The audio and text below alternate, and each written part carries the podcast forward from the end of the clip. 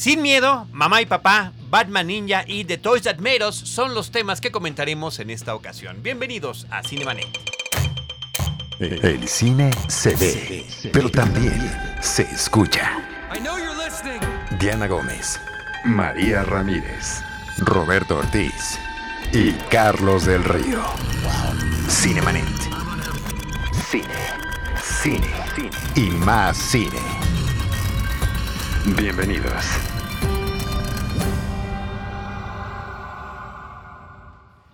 www.cinemanet.com.mx es nuestro portal. Es un espacio dedicado al mundo cinematográfico. Yo soy Carlos del Río y a nombre de todo el equipo de Cinemanet les doy la más cordial bienvenida. Enrique Gil, nuestro productor en el Instituto Mexicano de la Radio y en Interferencia. Uriel Valdés, nuestro productor de Cinemanet. Paulina Villavicencio, nuestra productora general. Y eh, pues Roberto Ortiz.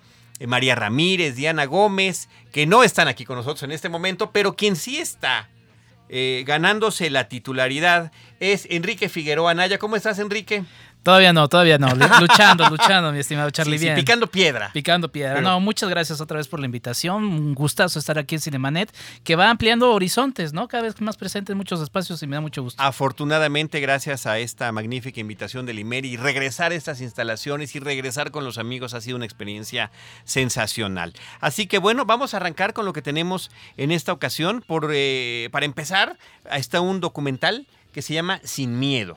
Sin Miedo es un documental de Claudio Zulián eh, que cuenta. Este, este documental tiene varias eh, aristas por donde se le puede analizar y ver. Plantea un poco la, la presentación de la lucha de, de familiares de desaparecidos en la dictadura de Guatemala. Esto se da entre 1960 y 1996. Estás escuchando Cinemanet. Y bueno, a raíz de esa dictadura, como en muchas de Latinoamérica, pues se quedan varias heridas abiertas, varias heridas abiertas en donde este documental pues busca sanar un poco con los familiares de los desaparecidos en, ese, país centroamericano, vecino, por cierto, de México, porque luego pareciera que, se nos olvida un poco que Guatemala es un país vecino nuestro, y, que además también es muy interesante porque cuando se dan toda la serie de, juicios y, se trata de, sanar a nivel justicia este tema, una de los, pendientes que, que se, que se aboga, que dice es, el Estado debe de eh, promover un documental que ayude a, a la reparación de, pues, de estas víctimas, ¿no?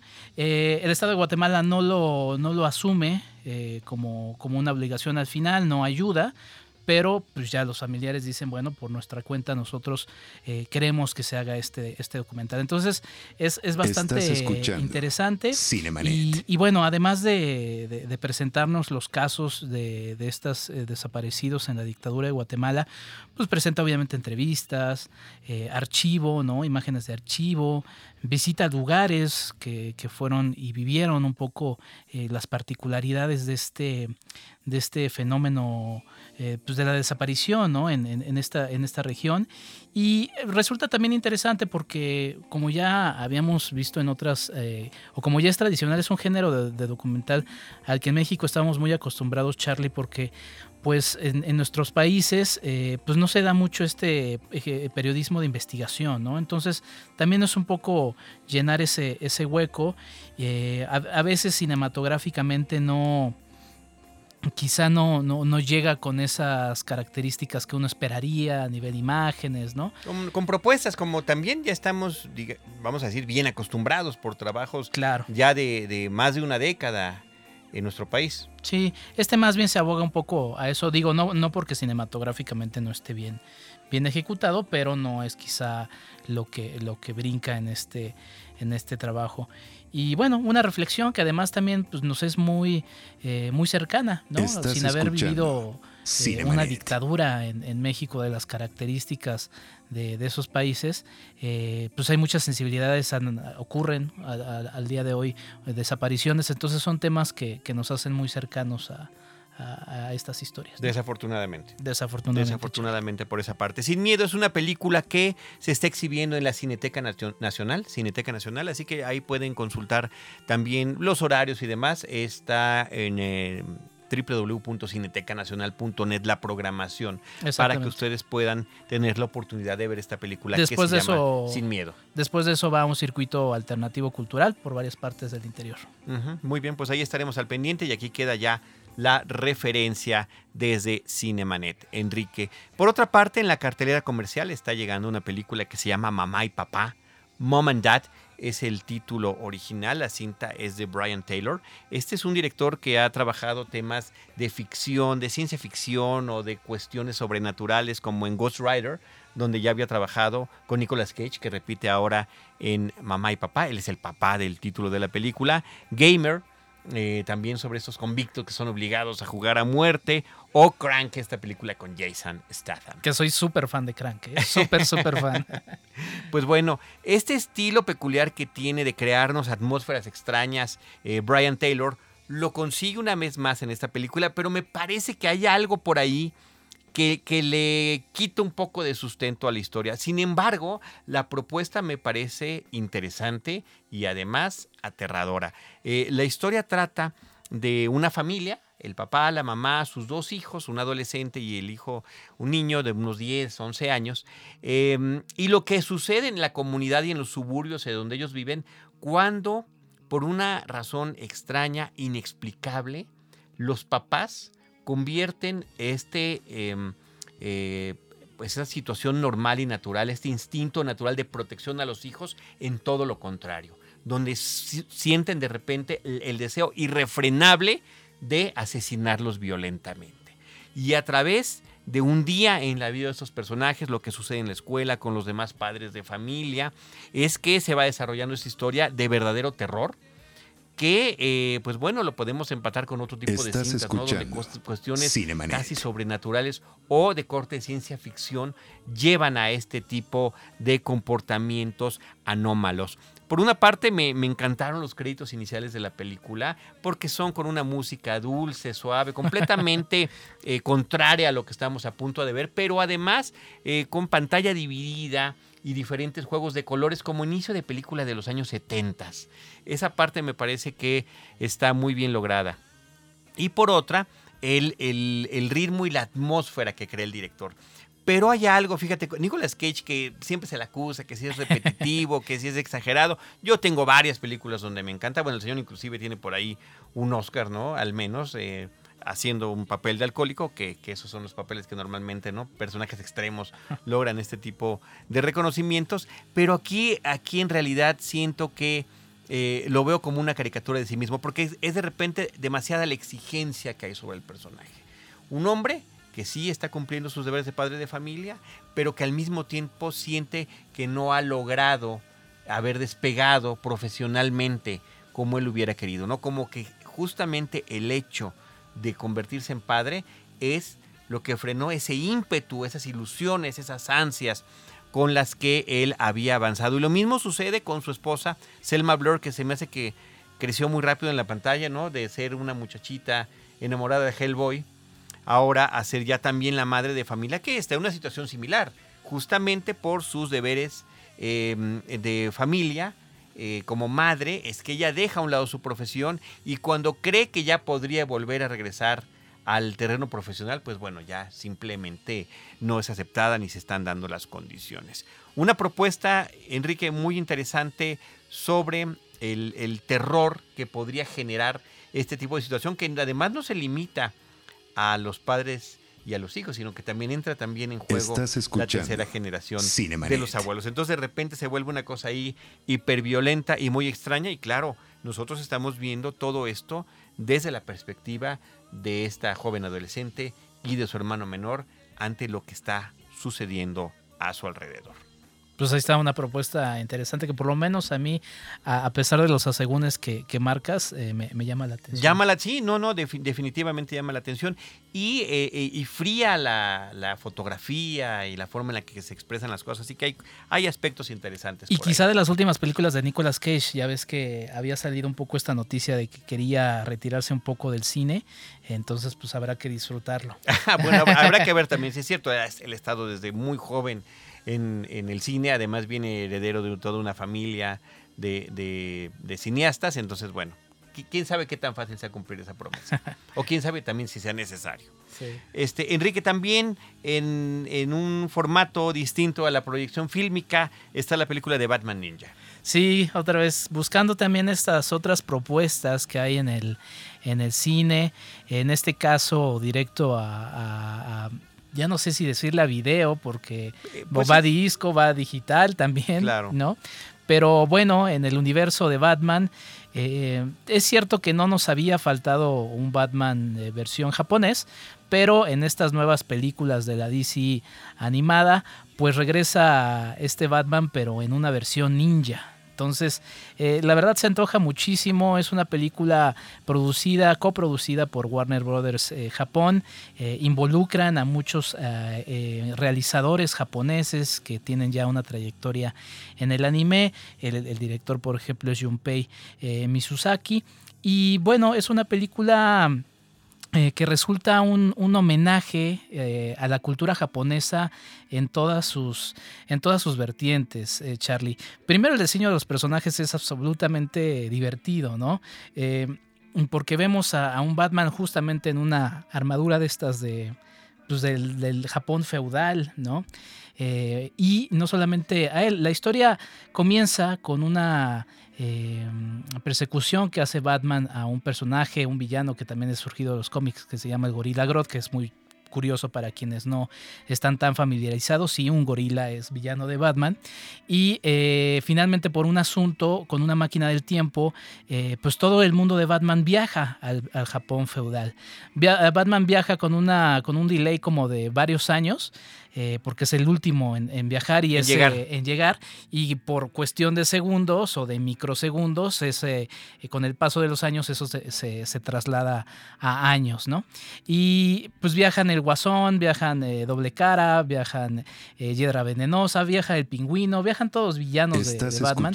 Y cuando él llega, se encuentra con un Japón dividido en, reinos y cada uno de, estos villanos es, es, el dueño de cada uno de estos. Obviamente señor feudal. El señor feudal. Y obviamente el principal, pues es el, guasón, ¿no? El, villano principal. Em, hay otros elementos que también cuando veía esta función de, prensa a la que nos invitaron, eh, que de la cultura japonesa que se presentan, para algunos es así como de, no, ¿por qué si nada más estaba presente el Japón feudal?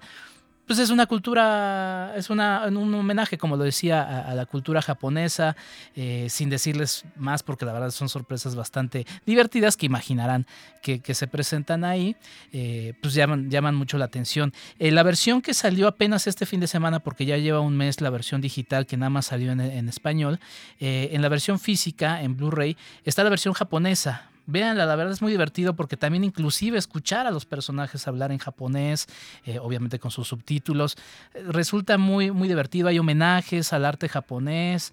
Eh, creo que es una película muy divertida, basándose un poco en este mundo del Batman animado de la serie de los 90. Y, y pues nada, la verdad una película muy entretenida en la vertiente animada de la DC, donde pues sí han hecho bien las cosas. Donde han estado haciendo las cosas mejor que en sus versiones fílmicas, sí, eso sí hay que, hay que decirlo. Pues ahí está Batman Ninja para todos ustedes. Oye, siguiendo este clavado hacia los aspectos nerds que tanto nos gustan, hacia todo el aspecto geek, eh, resulta que en Netflix se acaba de estrenar hace unos días, eh, previos a la grabación de este episodio, la segunda temporada de la serie de Toys That Made Us, los juguetes que nos hicieron, o si fuera yo el doctor día, los juguetes que nos forjaron. Esta es una serie que tan solo tiene dos temporadas, cada temporada es de cuatro episodios, son cuatro documentales de menos de una hora de duración cada uno. La primera tanda de cuatro nos eh, la descubrimos en vacaciones, ¿no? En diciembre del año pasado, del 2017. Y bueno, fue una cosa espectacular porque tan solo el primer episodio está dedicado, Enrique, al mundo de Star Wars. Exactamente, sí. Es, es, es sí los juguetes que nos forjaron, pero además también es un zambullido, un chapuzón eh, muy completo a la cultura pop que hoy que hoy justamente pues somos, ¿no? Estás eh, escuchando este primer episodio de, de, Star Wars, pues sí cuenta un poco la historia más conocida de cómo eh, al momento del estreno de Star Wars, pues no había no había, juguetes, ¿no? no lo habían hecho a tiempo. Exactamente, entonces es muy divertido ver esta parte de la industria de atrás, de cómo se van, eh, de las, también de las suertes que se van apareciendo, porque claro. Eh, también hay un factor ahí mucho de, de fortuna, ¿no? Sí, y de, y de casualidad y causalidad. Es decir, cuáles son las circunstancias en las que cada proyecto, porque eh, mira, los primeros cuatro episodios fueron Star Wars, Barbie, He-Man y G.I. Joe.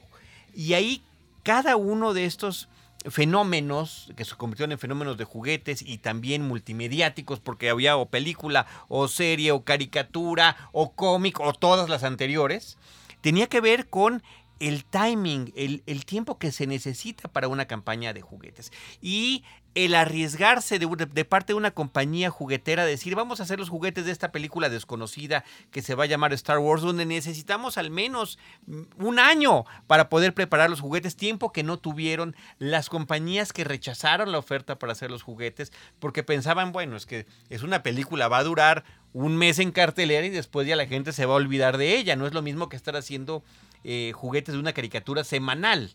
¿no? Eh, y, sobre todo esta situación de lo que sucedió en el diciembre, en la temporada navideña de 1977, cuando llegaron las cajas vacías a las jugueterías, con la promesa de que los niños más tarde y sus papás podrían cambiar por los juguetes físicos. Muy bien producidos, con muchísimo humor. Mm, es estupendo el sentido del humor. Y perdón, y un detalle que tiene cada uno de estos episodios es que hay un docudrama al principio, ah, una recreación de lo que pudo haber pasado, que son momentos interesantes y chuscos de la realidad en la que se, en la que se produjeron estos juguetes. Sí, por ejemplo, hablando de, de, este nuevo episodio de la segunda temporada, el de Star Trek, eh, pues resulta también justamente esta reflexión de, las casualidades y las causalidades que mencionas, Charlie. Y, a mí me parece muy interesante porque justamente nos permiten eh, reflexionar un poco lo que, lo, que, lo que estamos viviendo actualmente, ¿no? ¿Por qué la, serie de franquicias ha sido el punto de objetivo de muchas eh, eh, producciones cinematográficas? ¿Por qué todas las, las secuelas? ¿Por qué toda la multimedia de novelas, videojuegos? Pues mucho de esto se basa. Por ejemplo, el episodio de He-Man, eh, de esta serie mejor conocida entre los coleccionistas Masters of the Universe, eh, plantea un poco eso. Es una caricatura que nace con la, con la intención de apoyar a un juguete. De vender los juguetes. Exactamente. De vender los juguetes. O en el caso de Transformers, que está también en esta segunda temporada, donde los jugueteros eh, estadounidenses visitando Japón, Japón, se dan cuenta que estos juguetes que se transformaban ya existían desde hacía algún tiempo en Japón, que había diferentes compañías que los estaban haciendo, logran hacer el trato con una de ellas, hacen el deal, se traen los juguetes acá, los reetiquetan, los disfrazan y se lo dan a uno de los creativos de Marvel Comics y le dice, haznos el perfil de cada uno de estos personajes. Y a partir de ello, de esos perfiles, es que después eh, llega el cómic, llega la caricatura y se vuelve un fenómeno verdaderamente global. Cinemanet. insisto, ya existía en Japón, pero terminó siendo transportado. Y aquí en este documental entrevistan a los creativos de Japón, entrevistan a los creativos en Estados Unidos eh, y, donde, y donde se van descubriendo en cada uno de los casos la logística, la situación eh, y el contexto en el que se iban desarrollando las cosas. Exacto, y también justamente, eh, regresando otra vez al capítulo de, Star Trek, pues estas nuevas cosas con las que se va encontrando la industria, de que pues, los juguetes no son solamente para, para niños, lo mencionan en una parte con esta Star Trek, la nueva generación, cuando lanzan los juguetes, pues quienes los compran son los que ya son adultos cuando, cuando y eran niños cuando nació la primera Star Trek. Entonces, la verdad es que hay una serie de reflexiones muy interesantes. Primero, como producto de entretenimiento, es muy, muy divertido, inclusive para alguien que no es clavado. Así es. Pero sí da para más. Bueno, tiene una cantidad de datos curiosos impresionantes. El hecho de que, a pesar de que salió más de 10 años antes la serie de Star Trek, con temas y situaciones de ciencia ficción y de fantasía similares a los de Star Wars, uno fue un éxito y el otro no lo fue. Eh, unos nunca encontraron el camino para ser exitosos los juguetes. También lo que tiene que ver con el reempaque de juguetes antiguos que no únicamente le ponías la etiqueta o de Star Wars o de Star Trek o de lo que tú quieras. En fin, es una serie muy divertida. La historia del Lego es sensacional, ¿no? Que se remite a la Segunda Guerra Mundial. Está también la historia de Barbie, la historia de Hello Kitty. Bueno, son ocho episodios. Eh, G.I. Joe, que yo nunca coleccioné G.I. Joe y después de ver el episodio quería comprarme mi figura de cobra. Ni más ni menos. Bueno, pues esa es la serie de Toys That Made Us. Creo que dará mucho de qué hablar con, dependiendo de la experiencia que cada quien haya tenido con sus juguetes, pero creo que están muy bien seleccionados, muy bien equilibrados también en lo que tiene que ver con juguetes que son para niño, para niña, más para niño, más para niña. Creo que todo entra en este universo que están abarcando en ocho episodios con una estupenda producción. Decías tú, este tono... Eh, de comedia que también incorporan a la historia y, eh, y una investigación interesante. Sí, lo malo es que todo el mundo, todo lo que ves ahí, mi estimado Charlie, lo quieres comprar. Sí, no, y ahorita ya todo cuesta pues muchísimo dinero, ¿no? Porque efectivamente muchos de esos artículos ya son coleccionables. Ah, y además, hablando de los coleccionables, le dan su lugar a los grandes coleccionistas y en los créditos, no se esperen en esos cinco segundos a que empiece el que sigue, sálganse, porque Netflix a veces no da tiempo de agarrar el control. Vean los créditos porque además vienen fotografías de colecciones de cada uno de los objetos. Está muy bien documentada, eso sí. Muy bien documentada. Pues ahí está The Toys That Made Us. Pues con eso llegamos a la conclusión de este episodio. Enrique, platicamos de la serie de Toys That Made Us en Netflix, de Batman Ninja, que está en plataformas digitales y en Blu-ray, de Mamá y Papá, Mom and Dad, que está en salas, y de Sin Miedo, el documental que está en exhibición en la Cineteca Nacional. Gracias a los que nos acompañaron. ¿Tus redes sociales, Enrique? Enrique F86, podemos seguir hablando de cine. Estupendo. Nosotros eh, recordamos las nuestras, agradecemos a nuestro productor Enrique Gil y a todo el equipo de Interferencia en el IMER. Y recordamos que estamos en Twitter en, como arroba cinemanet, en eh, facebook.com diagonal cinemanet y también como Cinemanet1 en Instagram y en YouTube. En cualquiera de esos espacios les estaremos esperando con cine, cine y más cine. Esto fue Cinemanet. Los esperamos la próxima semana con cine, cine y más cine. Diana Gómez, María Ramírez, Roberto Ortiz y Carlos del Río. El cine se ve, pero también se escucha.